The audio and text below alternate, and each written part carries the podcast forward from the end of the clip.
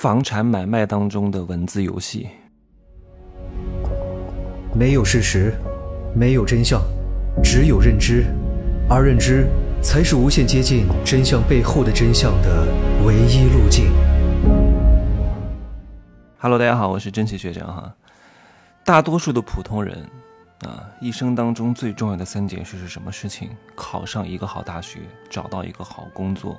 娶一个好老婆啊，好老嫁一个好老公，这三件事情非常重要，真的能够改变你一生的命运。还有一件事情，是能够让你的资产啊不随着通货膨胀而贬值的，那就是买房子。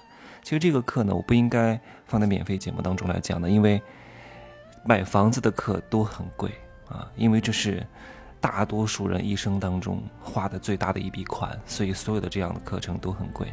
但是我今天把这一个小点拿出来讲一讲，希望各位不要上当受骗。我发现我周边很多人花了几百万在成都买了一个公寓，你说你有点闲钱买个几十万的公寓我能理解，你花几百万本来也有成都购房的资格，但是却买了一个一两百万的工具，两三百万的公寓，这不是傻吗？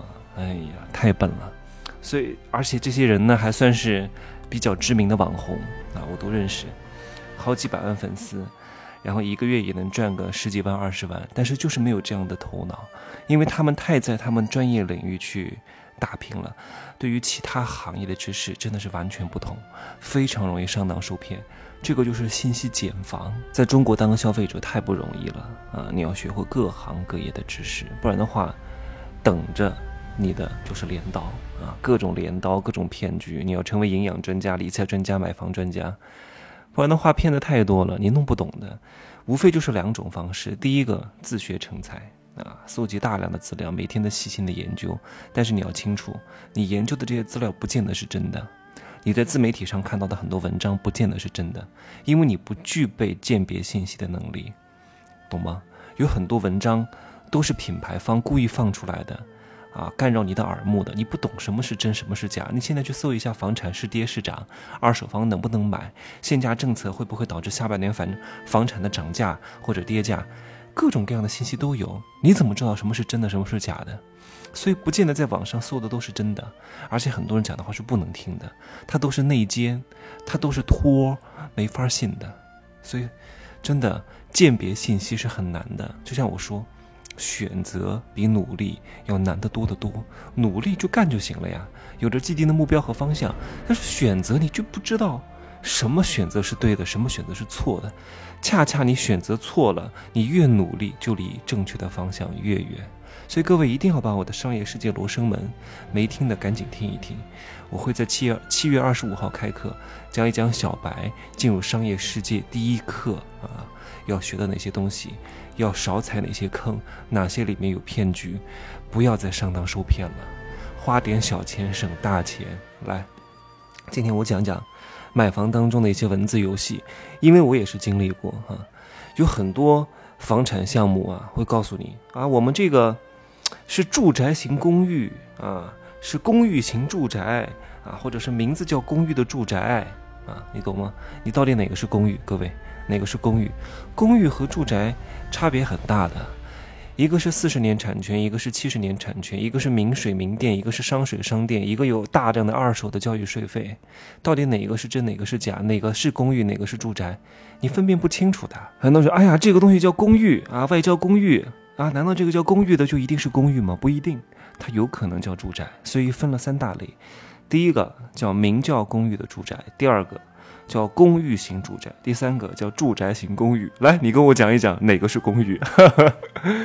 文字游戏太多了，商家很坏的，有些东西啊，给大家看到的多少平起啊，什么距离核心商圈只有两公里，呵 呵两公里是直线距离，他没有考虑到很多的这些交通因素。直线距离当然很近啊，那我去。搜一个地点，直线距离只有三公里。妈的，上次我开了二十多分钟，十公里七绕八绕的在重庆。你说直线距离能信吗？对吧？在平原还好算一点，特别是在像重庆这样的地方，直线距离两公里很可能开车得半个小时。所以你不要被他的文字游游戏给糊弄了。哎呀，你说有些人他总是就喜欢看别人的广告，广告真的不能信。我以前觉得电视上的广告就觉得我什么病都能治得好。以前我肚子有点大，小时候哈，小时候肚子大是可能是因为那个时候没什么腹肌，你没有腹肌你就没办法。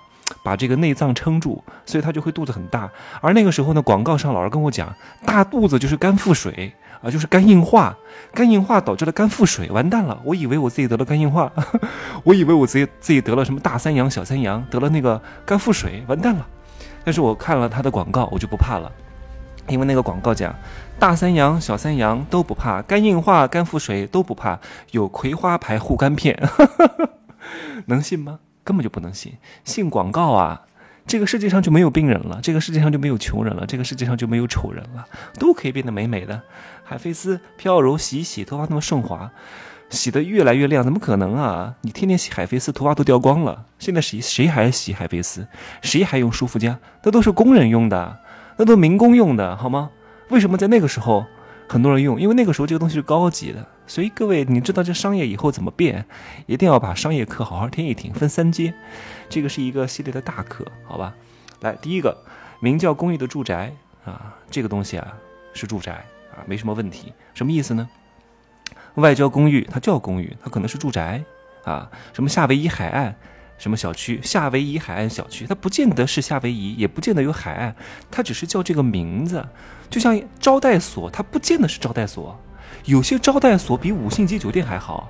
难道按照你的想象，招待所就是几十块钱一晚的吗？以前的招待所可是比酒店规格更高啊，对不对？你不要老是拿你现成的眼光啊！你看某个招待所就八十块钱一晚，真正好的高规格的酒店都叫招待所。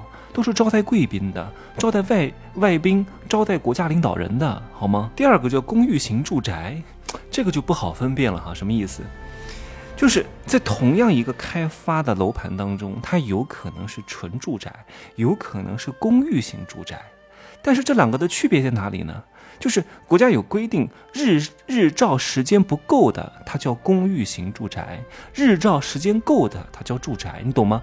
我买的那个房子就是，同一栋楼当中，有一些是楼层高的，然后朝向好的，然后日照充足的，它叫纯住宅。我的那个呢，叫公寓型住宅，就是它是住宅，但是它又不是住宅。它是住宅是因为它的土地性质是住宅，它所有享受的这些。是这个水电煤啊啊，都是民水民电的。这个它是住宅，因为它的土地性质是住宅，只是因为它的光照时间不够，导致它又不能全算住宅。但是它就是住宅，只是这一点点区别。但是呢，这两个的价格会差的很多。恰好我不是很关注朝向，恰好我这个东西是自住，恰好呢，我也不是我也不喜欢晒太阳啊，我不重要，我重要的是什么？结构好，位置好。然后我室内的装修好，这些东西就可以了。但是，同样的一栋楼层当中，有的低楼层，有的高楼层，甚至他修了四栋，有两栋叫公寓型住宅，有另外两栋叫住宅，但它都是住宅啊。但是这两个的价格会差的很多很多，真的很多，真的是大概有差百分之三十到四十左右。同样的一个地段，周边一切享受都是一样的，就是因为这个采光的问题。但这个没有问题，这是小问题。如果你很在意采光和朝向的问题，你就不要买。但是我不在意，无所谓的，那这个就会便宜很多很多。来，第三个叫住宅型公寓，哈哈，这是一个大坑了。住宅型公寓，告诉你啊，我们是按住宅的形式来弄的，但其实它的土地性质是商业用地，那就是产权四十年。那产权四十年就会导致它的二手教育税费很高啊，它的这个这个商水商电啊，它周边的配套不是很好，它一梯多户，然后呢不限购，就导致人员非常繁杂，那就会有大问题啊。这个不要被他忽悠了，哪怕他装修的再好，哪怕他是高标准装修，哪怕啊他在核心的地段，真的房产当中真的有太多的坑啊。你研究房产，不仅仅是研究这个建筑物啊，你要研究这个建筑物所属的区域环境、城市发展、经济政策、区域经济的未来的发展趋势和整个城市化发展的结构，你都要去考量进去的。你能够读懂房产，说明你对整个国家的大事有一定的了解，对政策的解读，普通人永远只看新闻联播当中讲的那些东西，而高人永远都看文字背后的意义。人和人的差别很大的啊，有一些，哎呀，这个能不能讲哦？有一些文件当中啊，它的语言体系和你认为的语言体系是完全不一样的，你是看不懂的。这个话不是讲给你听的，同样的一句话很官方，你怎么觉得那么无聊呢？它的背后有很多的含义，你是看不懂的。它是一种像摩斯密码一样的，只有懂得对方语言体系的人才能听懂。就像很多人听不懂我讲话一样，他不知道我在说什么，他觉得我这个人很装逼，觉得我这个人是成功学导师，觉得我这个人天天就贩卖焦虑。他真的不懂我背后在讲什么，因为他不跟我在一个语言体系当中。这样的人就笑笑就好了。好吧，哎，最近那个成都有一个阿玛尼公寓，好像又要恢复建设了。这个公寓从一五年开始卖，你要知道那个时候成都的平均房价才八千多块钱，那个时候他卖多少钱？五万块，五万块，都过了六年了，还没有验收竣工，还没有成，因为它的体量太大了。阿玛尼公寓很厉害的，里面用的所有的设备全部都是阿玛尼，都是最高等级、世界最好的电器和装修材料。哎呀，它叫阿玛尼公寓，但它其实是住宅啊！不要被表面的名头所迷惑了，永远不要看表面啊！真正的真实一定是藏藏在啊海平面之下的啊巨大的冰山，巨大的真实。好，那今天就说这么多哈。这个节目算是一个福利，按理说是不应该在免费节目当中讲的啊。好吧，就说这么多，可以加我的微信，真奇学长的拼音首字母加一二三零，备注喜马拉雅，通过概率更高。再见。